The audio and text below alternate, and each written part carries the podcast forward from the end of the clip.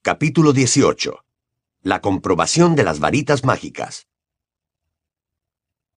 Al despertar el domingo por la mañana, a Harry le costó un rato recordar por qué se sentía tan mal.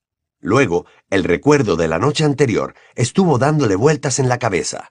Se incorporó en la cama y descorrió las cortinas del dosel para intentar hablar con Ron y explicarle las cosas, pero la cama de su amigo se hallaba vacía.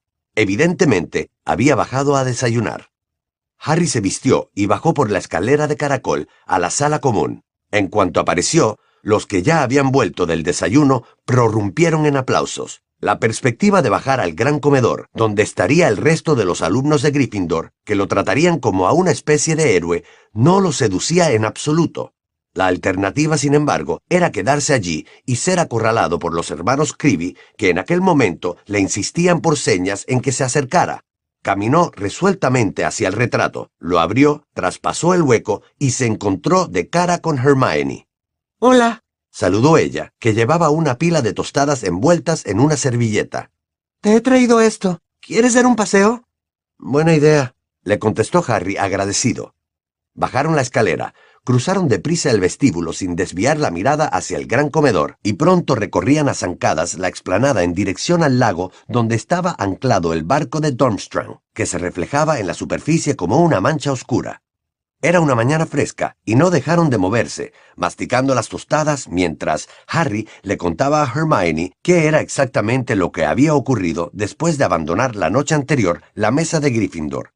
Para alivio suyo, Hermione aceptó su versión sin un asomo de duda. Bueno, estaba segura de que tú no te habías propuesto. Declaró cuando él terminó de relatar lo sucedido en la sala. Si hubieras visto la cara que pusiste cuando Dumbledore leyó tu nombre, pero la pregunta es, ¿quién lo hizo? Porque Moody tiene razón, Harry. No creo que ningún estudiante pudiera hacerlo. Ninguno sería capaz de burlar el cáliz de fuego, ni de traspasar la raya de... ¿Has visto a Ron? La interrumpió Harry. Hermione dudó. Eh, sí, está desayunando. Dijo. ¿Sigue pensando que yo eché mi nombre en el cáliz? Bueno, no, no creo. No, en realidad. Contestó Hermione con incomodidad. ¿Qué quiere decir no en realidad? Ay, Harry, ¿es que no te das cuenta? Dijo Hermione. Está celoso. ¿Celoso? Repitió Harry sin dar crédito a sus oídos.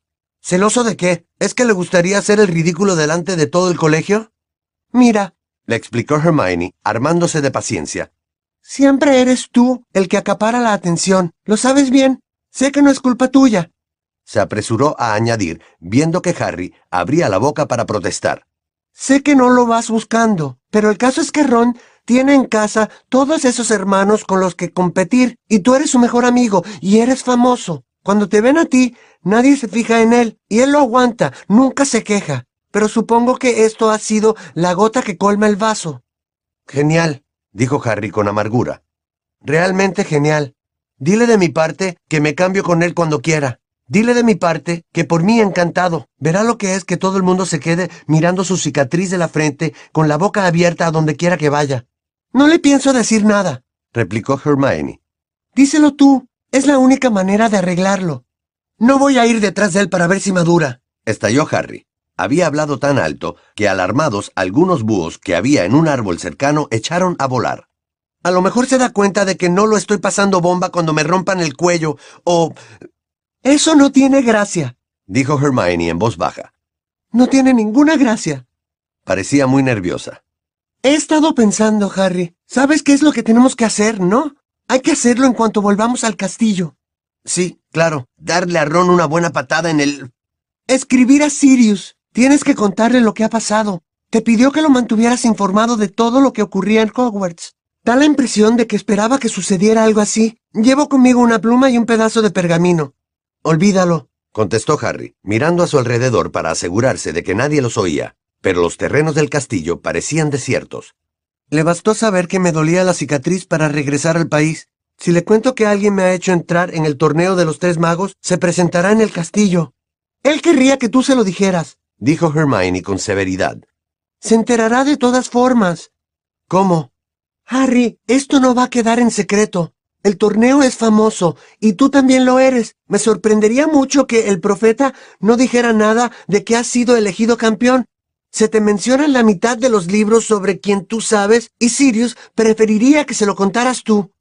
Bueno, bueno, ya le escribo, aceptó Harry, tirando al lago el último pedazo de tostada.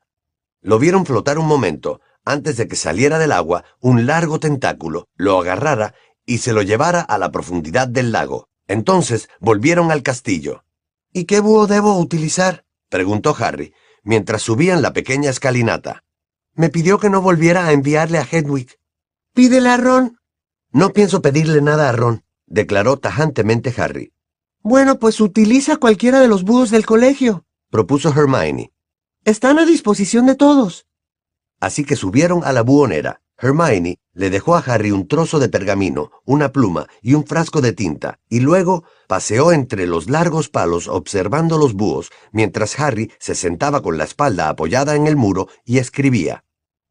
Querido Sirius, me pediste que te mantuviera al corriente de todo lo que ocurriera en Hogwarts, así que ahí va.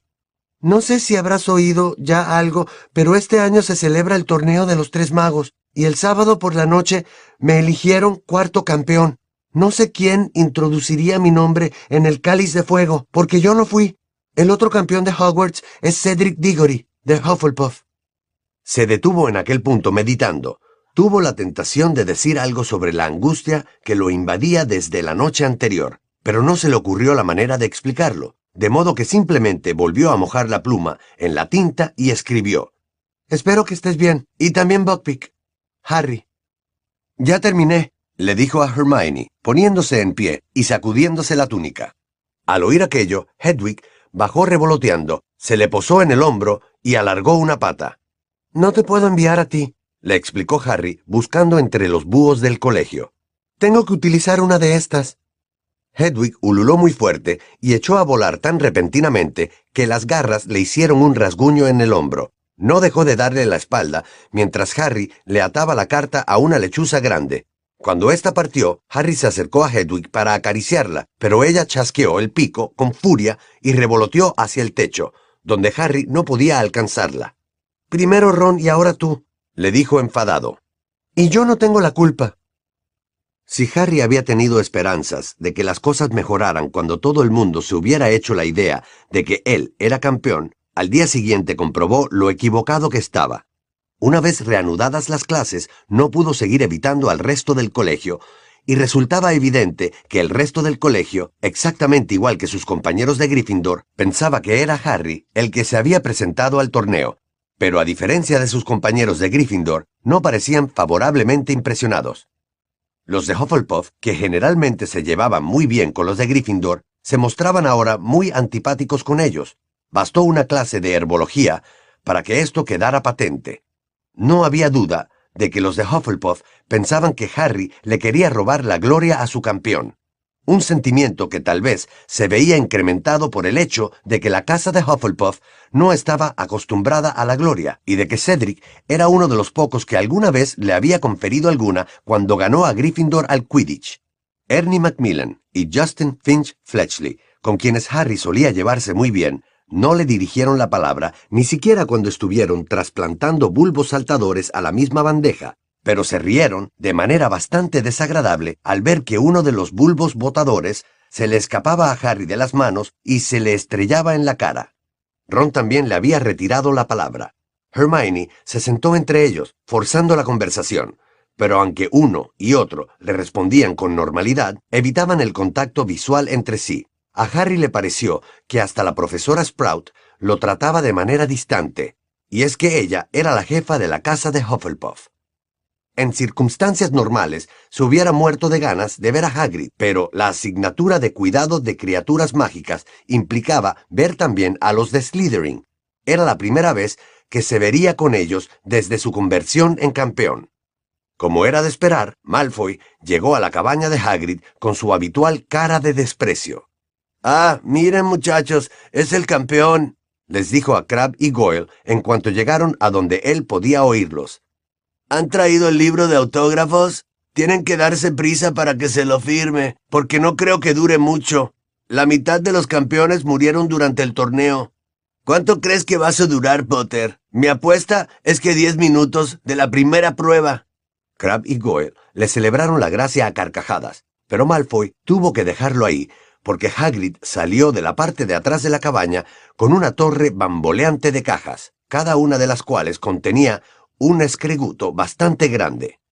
Para espanto de la clase, Hagrid les explicó que la razón de que los escregutos se hubieran estado matando unos a otros era un exceso de energía contenida, y la solución sería que cada alumno le pusiera una correa a un escreguto y lo sacara a dar una vuelta. Lo único bueno de aquello fue que acaparó toda la atención de Malfoy. ¿Sacarlo a dar una vuelta? repitió con desagrado, mirando una de las cajas. ¿Y dónde le vamos a atar la correa? ¿Alrededor del aguijón? ¿De la cola explosiva o del aparato succionador? En el medio, dijo Hagrid, mostrándoles cómo. Eh, tal vez deberían ponerse antes los guantes de piel de dragón, por si acaso. Harry, ven aquí y ayúdame con este grande. En realidad, la auténtica intención de Hagrid era hablar con Harry lejos del resto de la clase. Esperó hasta que todo el mundo se hubo alejado con los escregutos, y luego se volvió hacia Harry y le dijo muy serio. Así que te toca participar, Harry, en el torneo, campeón del colegio. Uno de los campeones, lo corrigió Harry. Debajo de las cejas enmarañadas, los ojos de color negro azabache de Hagrid lo observaron con nerviosismo. ¿No tienes ni idea de quién pudo hacerlo, Harry? Entonces, ¿tú sí me crees cuando digo que yo no fui? Le preguntó Harry, haciendo un esfuerzo para disimular el sentimiento de gratitud que le habían inspirado las palabras de Hagrid. Por supuesto, gruñó Hagrid. Has dicho que no fuiste tú, y yo te creo, y también te cree Dumbledore. Me gustaría saber quién lo hizo, dijo Harry amargamente. Los dos miraron hacia la explanada. La clase se hallaba en aquel momento muy dispersa y todos parecían encontrarse en apuros. Los escregutos medían casi un metro y se habían vuelto muy fuertes. Ya no eran blandos y descoloridos, porque les había salido una especie de coraza de color gris brillante. Parecían un cruce entre escorpiones gigantes y cangrejos de río, pero seguían sin tener nada que pudiera identificarse como cabeza u ojos. Se habían vuelto vigorosos y difíciles de dominar. Parece que lo pasan bien, ¿no? comentó Hagrid contento. Harry dio por sentado que se refería a los escregutos, porque sus compañeros de clase decididamente no lo estaban pasando nada bien. De vez en cuando estallaba la cola de uno de los escregutos que salía disparado a varios metros de distancia, y más de un alumno acababa arrastrado por el suelo boca abajo e intentaba desesperadamente ponerse en pie. Ah, Harry, no sé, dijo Hagrid, de pronto con un suspiro, mirándolo otra vez con preocupación. Campeón del colegio. Parece que todo te pasa a ti, ¿verdad? Harry no respondió. Sí, parecía que todo le pasaba a él. Eso era más o menos lo que le había dicho Hermione paseando por el lago, y ese, según ella, era el motivo de que Ron le hubiera retirado la palabra. Los días siguientes se contaron entre los peores que Harry pasó en Hogwarts. Lo más parecido que había experimentado habían sido aquellos meses cuando estaba en segundo, en que una gran parte del colegio sospechaba que era él el que atacaba a sus compañeros, pero en aquella ocasión Ron había estado de su parte.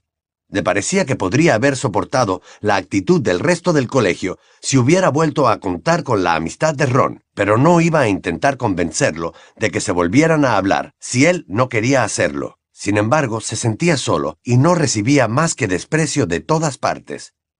Era capaz de entender la actitud de los de Hufflepuff, aunque no le hiciera ninguna gracia, porque ellos tenían un campeón propio al que apoyar. Tampoco esperaba otra cosa que insultos por parte de los de Slytherin. Les caía muy mal, y siempre había sido así, porque él había contribuido muy a menudo a la victoria de Gryffindor frente a ellos, tanto en Quidditch como en la Copa de las Casas pero había esperado que los de Ravenclaw encontraran tantos motivos para apoyarlo a él como a Cedric, y se había equivocado. La mayor parte de los de Ravenclaw parecía pensar que él se desesperaba por conseguir un poco más de fama, y que por eso había engañado al cáliz de fuego para que aceptara su nombre.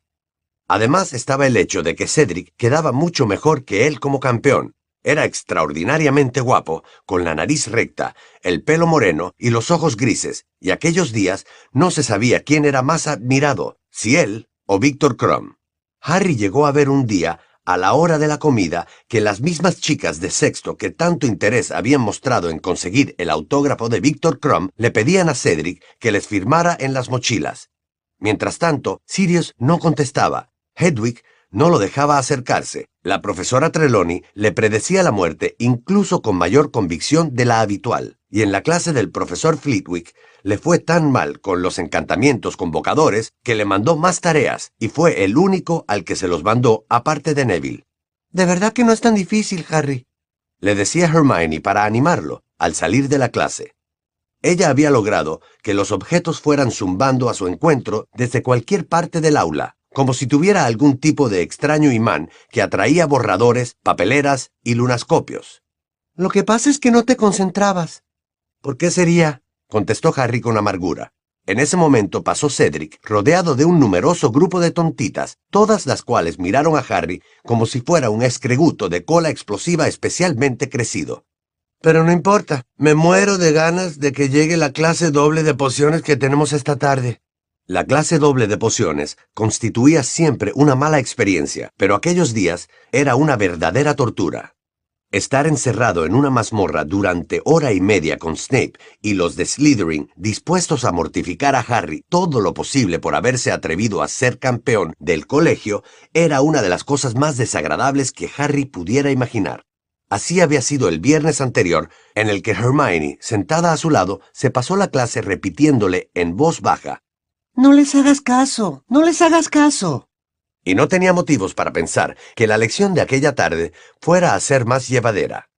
Cuando, después de comer, él y Hermione llegaron a la puerta de la mazmorra de Snape, se encontraron a los de Slytherin, que esperaban fuera, cada uno con una insignia bien grande en la pechera de la túnica. Por un momento, Harry tuvo la absurda idea de que eran insignias de la P-E-D-D-O, Luego vio que todas mostraban el mismo mensaje en caracteres luminosos rojos que brillaban en el corredor subterráneo apenas iluminado. Apoya a Cedric Diggory, el auténtico campeón de Hogwarts. ¿Te gustan, Potter? preguntó Malfoy en voz muy alta cuando Harry se aproximó. Y eso no es todo. Mira.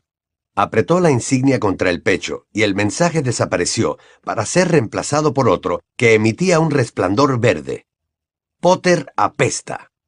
Los de Slytherin berrearon de risa. Todos apretaron su insignia hasta que el mensaje Potter apesta brilló intensamente por todos lados. Harry notó que se ponía rojo de furia.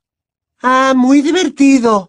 le dijo Hermione a Pansy Parkinson y su grupo de chicas de Slytherin que se reían más fuerte que nadie. Derrochan ingenio. Ron estaba apoyado contra el muro con Dean y Seamus. No se rió, pero tampoco defendió a Harry. ¿Quieres una, Granger? le dijo Malfoy, ofreciéndosela. Tengo montones, pero con la condición de que no me toques la mano. Me la acabo de lavar y no quiero que una sangre sucia me la manche. La ira que Harry había acumulado durante días y días pareció a punto de reventar un dique en su pecho. Antes de que se diera cuenta de lo que hacía, había cogido la varita mágica. Todos los que estaban alrededor se apartaron y retrocedieron hacia el corredor. ¡Harry! le advirtió Hermione.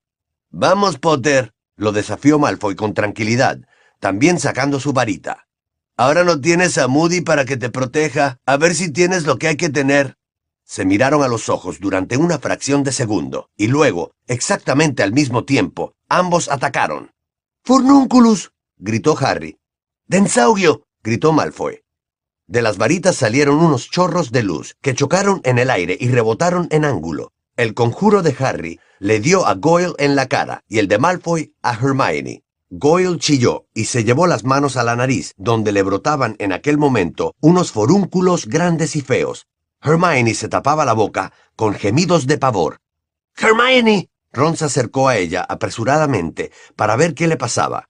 Harry se volvió y vio a Ron que le retiraba a Hermione la mano de la cara. No fue una visión agradable. Los dos incisivos superiores de Hermione, que ya de por sí eran más grandes de lo normal, crecían a una velocidad alarmante. Se parecía más y más a un castor conforme los dientes alargados pasaban el labio inferior hacia la barbilla. Los notó allí horrorizada y lanzó un grito de terror. ¿A qué viene todo este ruido? Dijo una voz baja y apagada. Acababa de llegar Snape. Los de Slytherin se explicaban a gritos. Snape apuntó a Malfoy con un largo dedo amarillo y le dijo, Explícalo tú. Potter me ha atacado, señor. Nos atacamos el uno al otro al mismo tiempo, gritó Harry. Y le ha dado a Goyle, mire. Snape examinó a Goyle, cuya cara no hubiera estado fuera de lugar en un libro de setas venenosas. Ve a la enfermería, Goyle, indicó Snape con calma. Malfoy le ha dado a Hermione, dijo Ron. Mire. Obligó a Hermione a que le enseñara los dientes a Snape, porque ella hacía todo lo posible para taparlos con las manos, cosa bastante difícil, dado que ya le pasaban del cuello de la camisa. Pansy Parkinson y las otras chicas de Slytherin se reían en silencio con grandes aspavientos y señalaban a Hermione desde detrás de la espalda de Snape. Snape miró a Hermione fríamente y luego dijo, No veo ninguna diferencia. Hermione profirió un gemido y se le empañaron los ojos. Dando media vuelta, echó a correr por el corredor hasta perderse de vista. Tal vez fue una suerte que Harry y Ron empezaran a gritar a Snape a la vez, y también que sus voces retumbaran en el corredor de piedra, porque con el alboroto le fue imposible entender lo que le decían exactamente, pero captó la esencia. Muy bien, declaró con su voz más suave. Cincuenta puntos menos para Gryffindor. Y Weasley y Potter se quedarán castigados. Ahora entren, o tendrán que quedarse castigados una semana entera. A Harry le zumbaban los oídos.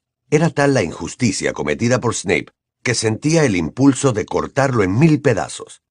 Pasó por delante de él, se dirigió con Ron hacia la parte de atrás de la mazmorra y arrojó violentamente la mochila en el pupitre. También Ron temblaba de cólera, y por un momento Harry creyó que todo iba a volver a ser entre ellos como antes. Pero entonces Ron se fue a sentar con Dean y Seamus, dejándolo solo en el pupitre. Al otro lado de la mazmorra, Malfoy le dio la espalda a Snape y apretó la insignia, sonriendo de satisfacción. La inscripción Potter apesta brilló en el aula. La clase dio comienzo, y Harry clavó los ojos en Snape mientras imaginaba que le sucedían cosas horribles. Si hubiera sabido cómo hacer la maldición Cruciatus, Snape se habría caído de espaldas al suelo y allí se habría quedado, sacudiéndose y retorciéndose como aquella araña. Antídotos, dijo Snape, mirándolos a todos con sus fríos ojos negros de brillo desagradable. Ahora deben preparar sus recetas. Quiero que las elaboren con mucho cuidado, y después elegiremos a alguien en quien probarlas. Los ojos de Snape se posaron en Harry, y éste comprendió lo que se avecinaba. Snape iba a envenenarlo. Harry se imaginó cogiendo el caldero, corriendo hasta el frente de la clase y volcándolo encima del grasiento pelo de Snape. Pero entonces llamaron a la puerta de la mazmorra y Harry despertó de sus ensoñaciones. Era Colin Creevy. Entró en el aula, sonrió a Harry y fue hacia la mesa de Snape. ¿Sí? preguntó éste escuetamente. Disculpe, señor. Tengo que llevar a Harry Potter arriba. Snape apuntó su ganchuda nariz hacia Colin y clavó los ojos en él. La sonrisa de Colin desapareció. A Potter le queda otra hora de pociones, contestó Snape con frialdad. Subirá cuando la clase haya acabado. Colin se ruborizó. Señor, el señor Batman quiere que vaya, dijo muy nervioso. Tienen que ir todos los campeones. Creo que les quieren hacer unas fotos. Harry hubiera dado cualquier cosa porque Colin no hubiera dicho las últimas palabras. Se arriesgó a echar una ojeada a Ron, pero éste no quitaba la vista del techo. Muy bien, muy bien, replicó Snape con brusquedad. Potter, deje aquí sus cosas. Quiero que vuelva luego para probar el antídoto. Disculpe, señor. Tiene que llevarse sus cosas, dijo Colin. Todos los campeones. Muy bien, lo cortó Snape. Potter, coja su mochila y salga de mi vista. Harry se echó la bolsa al hombro, se levantó y se dirigió a la puerta. Al pasar por entre los pupitres de los de Slytherin, vio la inscripción Potter apesta, brillando por todos lados. Es alucinante, ¿no, Harry? comentó Colin en cuanto Harry cerró tras él la puerta de la mazmorra. ¿No te parece? ¿Tú, campeón? Sí, realmente alucinante, repuso Harry con pesadumbre, encaminándose hacia la escalinata del vestíbulo. ¿Para qué quieren las fotos, Colin? Creo que para el profeta. Genial, dijo Harry con tristeza. Justo lo que necesito, más publicidad. Buena suerte. Le deseó Colin cuando llegaron. Harry llamó a la puerta y entró. Era un aula bastante pequeña. Habían retirado hacia el fondo la mayoría de los pupitres para dejar un amplio espacio en el medio, pero habían juntado tres de ellos delante de la pizarra y los habían cubierto con terciopelo. Detrás de los pupitres habían colocado cinco sillas, y Ludo Bagman se hallaba sentado en una de ellas hablando con una bruja a quien Harry no conocía, que llevaba una túnica de color fucsia. Como de costumbre, Victor Crumb estaba de pie en un rincón sin hablar con nadie. Cedric y Flair conversaban. Flair parecía mucho más contenta de lo que la había visto Harry hasta el momento, y repetía su habitual gesto de sacudir la cabeza para que la luz arrancara reflejos a su largo pelo plateado. Un hombre barrigudo, con una enorme cámara de fotos negra que echaba un poco de humo, observaba a Flair por el rabillo del ojo. Bagman vio de pronto a Harry, se levantó rápidamente y avanzó como a saltos. ¡Ah! Aquí está, el campeón número cuatro. Entra, Harry, entra. No hay de qué preocuparse, no es más que la ceremonia de comprobación de la varita. Los demás miembros del tribunal llegarán enseguida. ¿Comprobación de la varita? repitió Harry, nervioso. Tenemos que comprobar que sus varitas se hallan en perfectas condiciones, que no dan ningún problema. Como sabes, son las herramientas más importantes con que van a contar en las pruebas que tienen por delante, explicó Bagman. El experto está arriba en estos momentos con Dumbledore. Luego habrá una pequeña sesión fotográfica. Esta es Rita Skeeter, añadió señalando con un gesto a la bruja de la túnica de color fucsia. Va a escribir para el profeta un pequeño artículo sobre el torneo. a lo mejor no tan pequeño, Ludo. Apuntó Rita Skeeter mirando a Harry. Tenía peinado el cabello en unos rizos muy elaborados y curiosamente rígidos que ofrecían un extraño contraste con su rostro de fuertes mandíbulas. Llevaba unas gafas adornadas con piedras preciosas y los gruesos dedos que agarraban un bolso de piel de cocodrilo, terminaban en unas uñas de varios centímetros de longitud pintadas de carmesí. Me pregunto si podría hablar un ratito con Harry antes de que empiece la ceremonia. Le dijo a Bagman, sin apartar los ojos de Harry. El más joven de los campeones, ya sabes, por darle un poco de gracia a la cosa.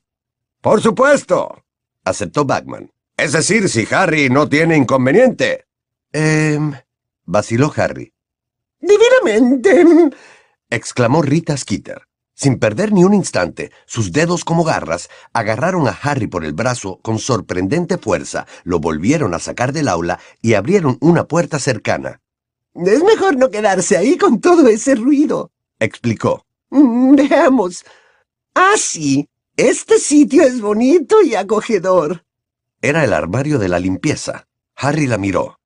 Entra, cielo. Está muy bien. Divinamente. Repitió Rita Skeeter, sentándose a duras penas en un cubo vuelto boca abajo. Empujó a Harry para que se sentara sobre una caja de cartón y cerró la puerta, con lo que quedaron a oscuras. Veamos. Abrió el bolso de piel de cocodrilo y sacó unas cuantas velas que encendió con un toque de la varita, y por arte de magia las dejó colgando en el aire para que iluminaran el armario. ¿No te importa que use una pluma a vuela pluma, Harry? Me dejará más libre para hablar. ¿Una qué? preguntó Harry. Rita Skeeter sonrió más pronunciadamente, y Harry contó tres dientes de oro. Volvió a agarrar el bolso de piel de cocodrilo y sacó de él una pluma de color verde amarillento y un rollo de pergamino que extendió entre ellos, sobre una caja de quitamanchas mágico multiusos de la señora Scower. Se metió en la boca el plumín de la pluma verde amarillenta, la chupó por un momento con aparente fruición y luego la puso sobre el pergamino, donde se quedó balanceándose sobre la punta, temblando ligeramente. Probando. Mi nombre es Rita Skeeter, periodista de El Profeta. Harry bajó de inmediato la vista a la pluma. En cuanto Rita Skeeter empezó a hablar, la pluma se puso a escribir, deslizándose por la superficie del pergamino. La atractiva rubia Rita Skeeter de 43 años, cuya despiadada pluma ha pinchado tantas reputaciones demasiado infladas. Divinamente, dijo Rita Skeeter una vez más. Rasgó la parte superior del pergamino, la estrujó y se la metió en el bolso. Entonces se inclinó hacia Harry. Bien, Harry. ¿Qué te decidió entrar en el torneo? ¿Eh? Volvió a vacilar Harry, pero la pluma lo distraía. Aunque él no hablara, se deslizaba por el pergamino a toda velocidad, y en su recorrido, Harry pudo distinguir una nueva frase. Una terrible cicatriz, recuerdo del trágico pasado, desfigura el rostro por lo demás muy agradable de Harry Potter, cuyos ojos... No mires a la pluma, Harry, le dijo con firmeza Rita Skeeter. De mala gana, Harry la miró a ella. Bien, ¿qué te decidió a participar en el torneo? Yo no decidí participar, repuso Harry. No sé cómo llegó mi nombre al cáliz de fuego. Yo no lo puse. Rita Skeeter alzó una ceja muy perfilada. Vamos, Harry, no tengas miedo de verte metido en problemas. Ya sabemos todos que tú no deberías participar, pero no te preocupes por eso. A nuestros lectores les gustan los rebeldes. Pero es que no fui yo, repitió Harry. No sé quién... ¿Qué te parecen las pruebas que tienes por delante? Lo interrumpió Rita Skeeter. ¿Estás emocionado? ¿Nervioso? no lo he pensado realmente. Sí, supongo que estoy nervioso reconoció Harry. La verdad es que mientras hablaba, se le revolvían las tripas. En el pasado murieron algunos de los campeones, ¿no? dijo Rita Skeeter. ¿Has pensado en eso? Bueno, dicen que este año habrá mucha más seguridad, contestó Harry. Entre ellos, la pluma recorría el pergamino a tal velocidad que parecía que estuviera patinando.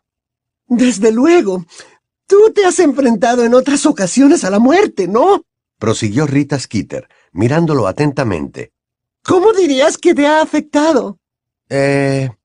¿Piensas que el trauma de tu pasado puede haberte empujado a probarte a ti mismo, a intentar estar a la altura de tu nombre?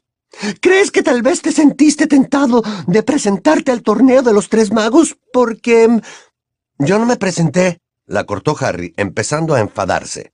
¿Recuerdas algo de tus padres? No, ¿Cómo crees que se sentirían ellos si supieran que vas a competir en el torneo de los tres magos? ¿Orgullosos? ¿Preocupados? ¿Enfadados? Harry estaba ya realmente enojado. ¿Cómo demonios iba a saber lo que sentirían sus padres si estuvieran vivos? Podía notar la atenta mirada de Rita Skeeter.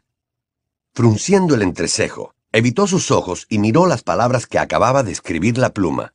Las lágrimas empañan sus ojos de un verde intenso cuando nuestra conversación aborda el tema de sus padres a los que él, a duras penas, puede recordar. Yo no tengo lágrimas en los ojos, dijo casi gritando. Antes de que Rita pudiera responder una palabra, la puerta del armario de la limpieza volvió a abrirse. Harry miró hacia afuera, parpadeando ante la brillante luz. Albus Dumbledore estaba ante ellos, observándolos a ambos, allí, apretujados en el armario. ¡Dumbledore! exclamó Rita Skeeter, aparentemente encantada. Pero Harry se dio cuenta de que la pluma y el pergamino habían desaparecido de repente de la caja de quitamanchas mágico y los dedos como garras de Rita se apresuraban a cerrar el bolso de piel de cocodrilo. ¿Cómo estás? saludó ella, levantándose y tendiéndole a Dumbledore una mano grande y varonil. Supongo que verías mi artículo del verano sobre el Congreso de la Confederación Internacional de Magos, ¿no? Francamente repugnante, contestó Dumbledore, echando chispas por los ojos. Disfruté en especial la descripción que hiciste de mí como un imbécil obsoleto. Rita Skeeter no pareció avergonzarse lo más mínimo.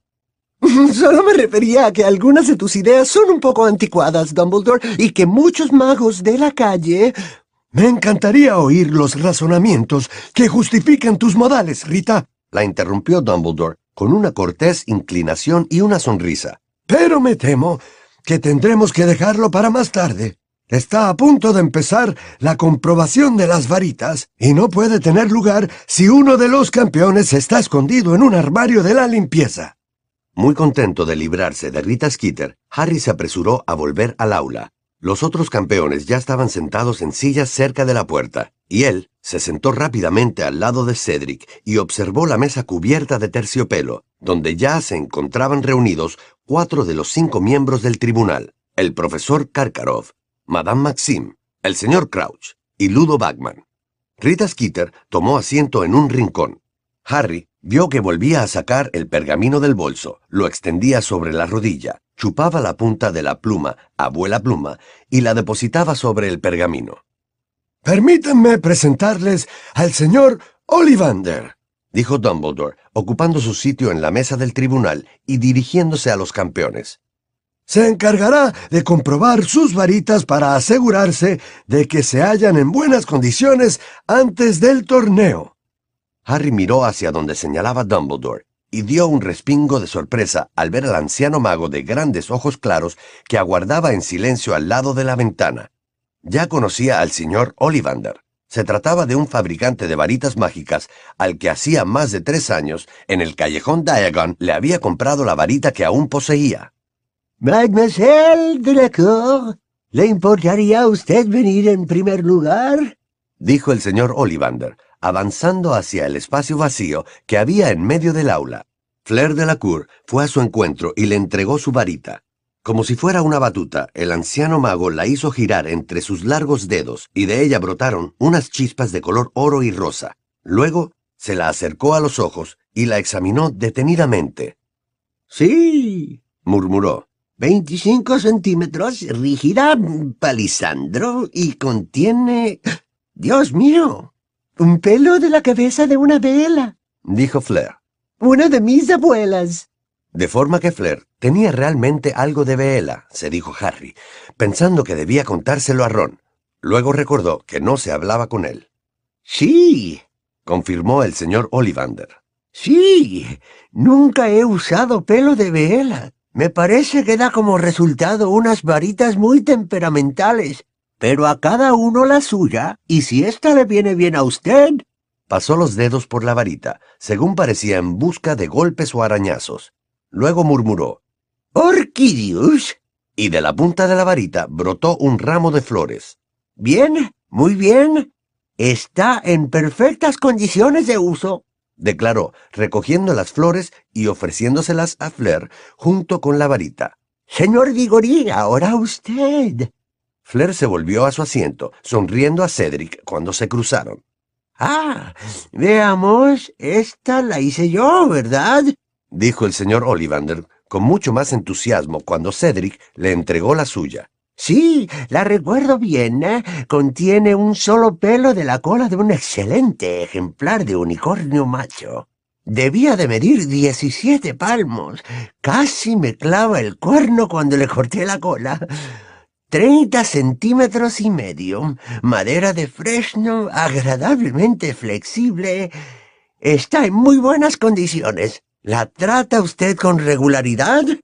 Le di brillo anoche, repuso Cedric con una sonrisa. Harry miró su propia varita. Estaba llena de marcas de dedos. Con la tela de la túnica intentó frotarla un poco con disimulo, pero de la punta saltaron unas chispas doradas. Flair de la Cour le dirigió una mirada de desdén y desistió.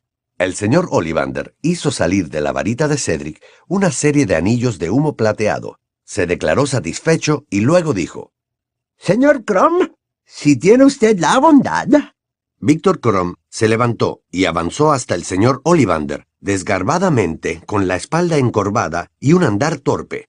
Sacó la varita y se quedó allí con el entrecejo fruncido y las manos en los bolsillos de la túnica. Hmm, dijo el señor Ollivander. Esta es una manufactura Gregorovich, eh, si no me equivoco. Un excelente fabricante, aunque su estilo no acaba de ser lo que yo... Sin embargo... Levantó la varita para examinarla minuciosamente, sin parar de darle vueltas ante los ojos. Sí, madera de carpe y fibra sensible de dragón. Le preguntó a Crom, que asintió con la cabeza. Bastante más gruesa de lo usual, bastante rígida, veintiséis centímetros. ¡Avis!